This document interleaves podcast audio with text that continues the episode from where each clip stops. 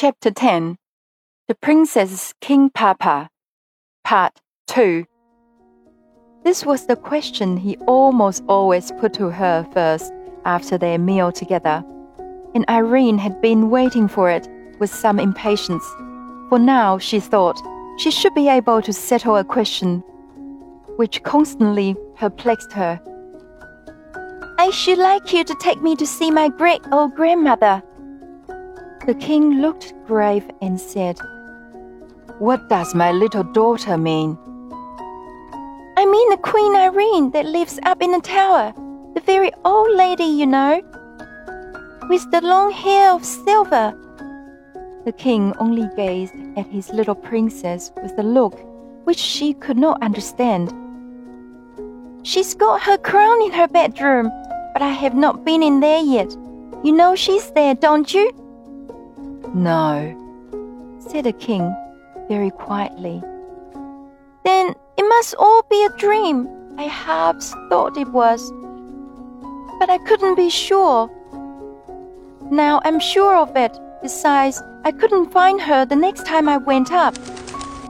At that moment, a sorrel white pigeon flew in at an open window and settled upon Irene's head. She broke into a merry laugh, cowered a little, and put up her hands to her head, saying, Dear David, don't peg me. You pull out my hair with your long claws if you don't mind. The king stretched out his hand to take the pigeon, but it spread its wings and flew again through the open window, when its whiteness made one flash in the sun and vanished. The king laid his hand on his princess's head, held it back a little, gazed in her face, smiled half a smile, and sighed half a sigh. Come, my child. We'll have a walk in the garden together, he said. You won't come up and see my huge, great, beautiful grandmother then, King Papa, said the princess. Not this time, said the king very gently. She has not invited me, you know, and great old ladies like her do not choose to be visited without leave asked and given.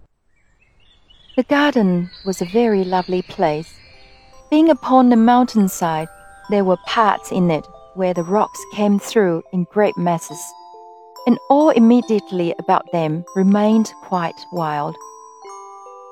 Tufts of heather grew upon them, and other hardy mountain plants and flowers, while near them would be lovely roses and lilies and all pleasant garden flowers. This mingling of the wild mountain with the civilized garden was very quaint, and it was impossible for any number of gardeners to make such a garden look formal and stiff.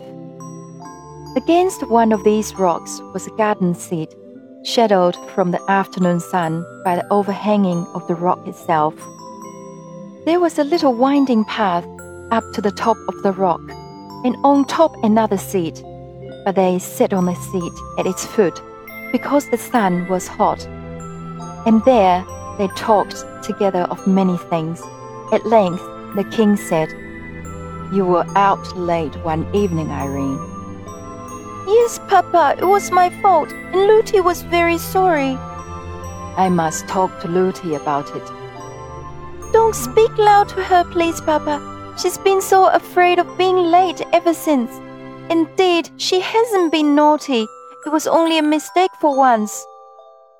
Once might be too often, murmured to the king to himself as he stroked his child's head. I can't tell you how he had come to know. I'm sure Curdie had not told him. Someone about the palace must have seen them after all.